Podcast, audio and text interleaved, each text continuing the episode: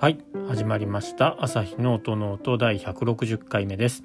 この番組は弦楽器の調整や修理に携わっている私朝日が音楽特に楽器についてあれこれ話すポッドキャストです。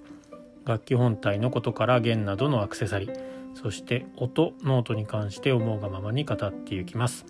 番組を通してバイオリンやビオラチェロなどに興味と親しみが深まってくれたら嬉しいです。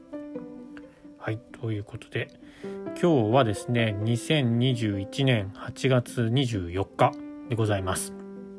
えっ、ー、と8月24日といえばこれがもう全然わからないと思いますけどえっ、ー、と今は準惑星というふうに、えー、呼ばれております、えーと、カテゴライズされてるんですけれども冥王星という天体があるのを皆さんご存知でしょうか？冥王星。多分、えー、昭和に生まれたとかあとは平成の前半ぐらいですかね。に生まれている人はあの太陽系の惑星を覚える時に水金地下木土天海明とか、えー、土天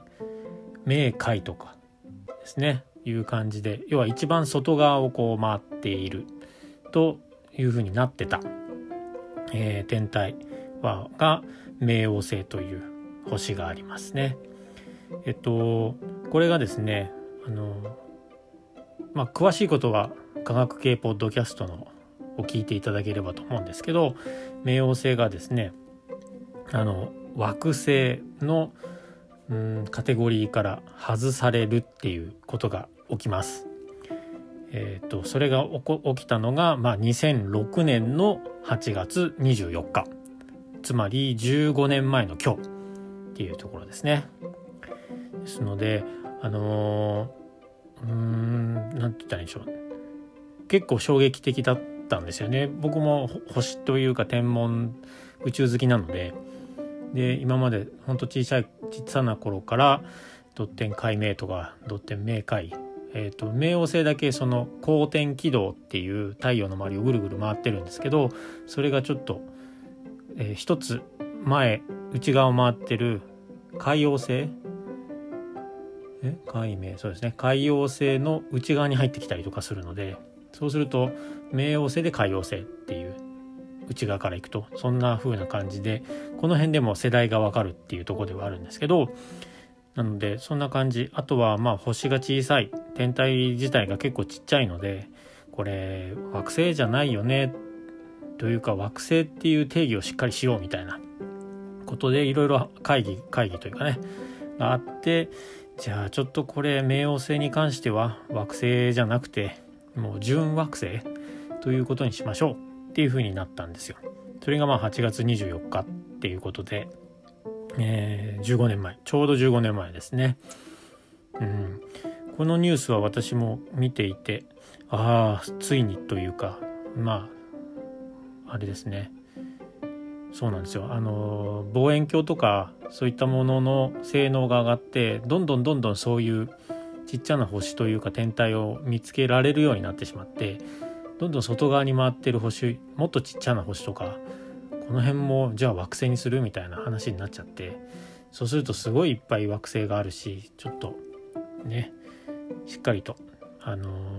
ー、枠組、うん、枠組みというか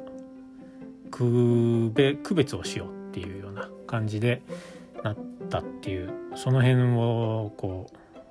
うなんだろうなリアルタイムで見ていたっていうところがあって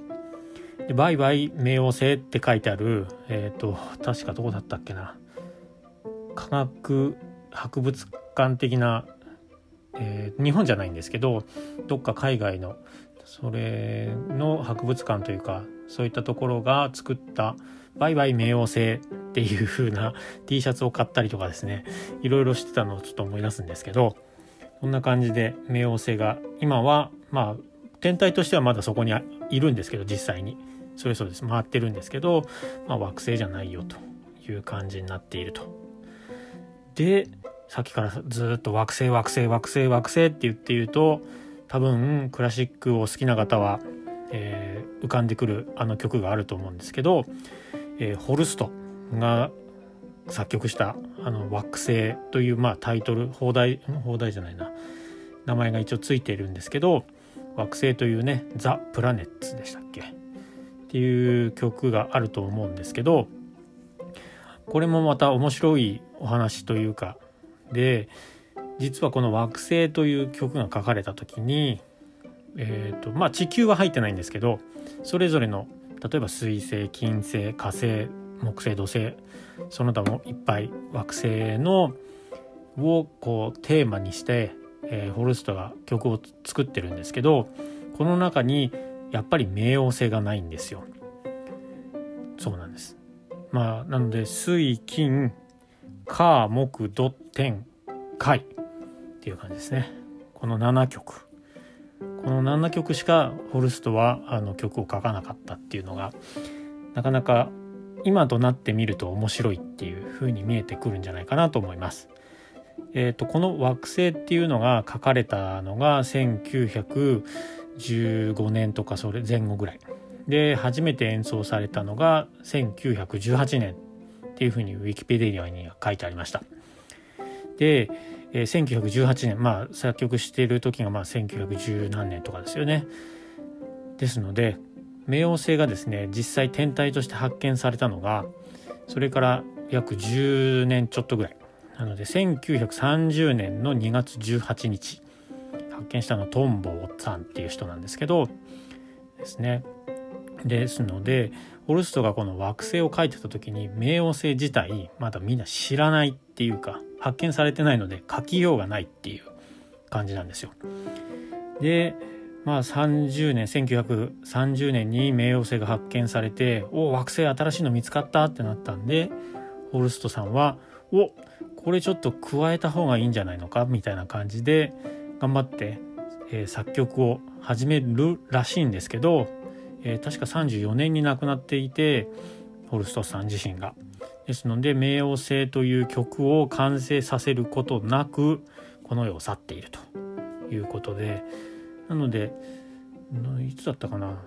その冥王星を作りたいっていうことでホルストさんを持っていたっていうところで有志ではないかもしれないですけど誰かが冥王星っていうのをちゃんと書いて作曲してでなのでさっき言った7曲プラス冥王星ので計8曲ですよね。8曲っていうか8つにしてあのレコーディングしてあの CD も出てたりするんですよ。実際私も1枚持ってるんですけどですので結構この惑星の、うん、クラシックの方の惑星の方ですねこの辺で冥王星ないよねとかっていうで冥王星、うん、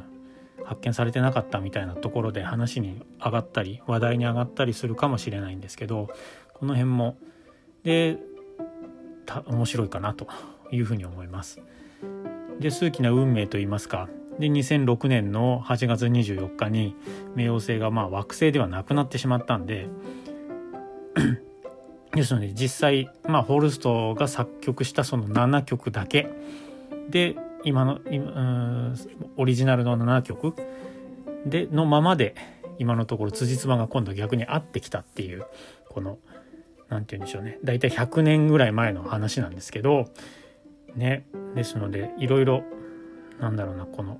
私の中では「惑星」っていう曲結構好きでなのであとはまあ天体というかね宇宙も好きで冥王星のいろいろとか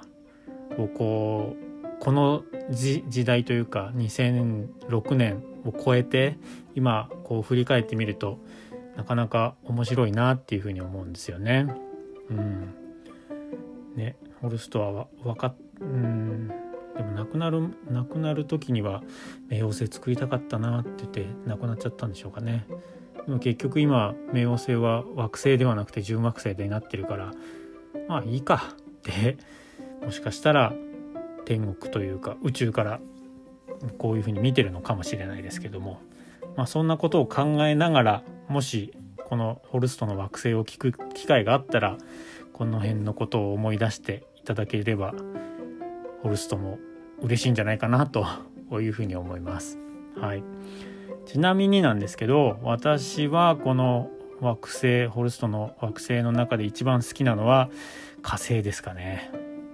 あの5拍子がたまらなく大好きで3連符で4えっ、ー、と四分音符四分音符八分音符の四分音符。タタタタンタンタタタンタタタタンタンタタタンタタタタンタンタタタン。このリズムがとっても大好きですね。なんかすごい何て言うんでしょうね。更新してるわけではないんですけどこうすごいやばい感じ。まああんまりやばいっていう言葉は使いたくないんですけど何かこう不穏な感じをさせる、えー、曲なのですごい好きです。火星がやっぱり一番好きですね。結構ホルストで言うと木星をねあの平原さんでしたっけ？が歌ってたりとかするので木星とかがやっぱり一番知名度としてはあるのかもしれないですけどもしね、えー、その木星のメロディーは知ってるけど、うん、実際惑星ちゃんと聞いたことがないとかっていう方がいるようであれば私としてはちょっと火星を押してあげたいなと押させていただきたいなというふうに思います。他の曲ももう本当いい曲ばかりなのでですのであの興味のある方はホルストの惑星を聞いてみていただければっていうふうに思います私は確かそのうーんとカラヤンの収録カラヤンの、えーと、指揮のやつと指揮者とそのオーケストラどれ誰か分かんないですけど8曲になってる要は冥王星が入ってるバージョンのを1枚持っていますので今日ちょっと聞いてみようかなこの後。そんな感じでいます。はい。ちょっとまた長くなっちゃいそうなので今日はこの辺にしたいと思います。本日の朝日の音ノートはこの辺で。え番組を気に入ってくれた方はフォローやサブスクライブをお手持ちのポッドキャストでどうぞよろしくお願いします。Twitter や Instagram もやっています。え番組のタイトル「朝日の音ノート」で検索してみてください。感想や質問リクエストなどをじゃんじゃんつぶやいていただけると嬉しいです。それでは皆さんまた次回の配信でお会いしましょう。ありがとうございました。さようなら。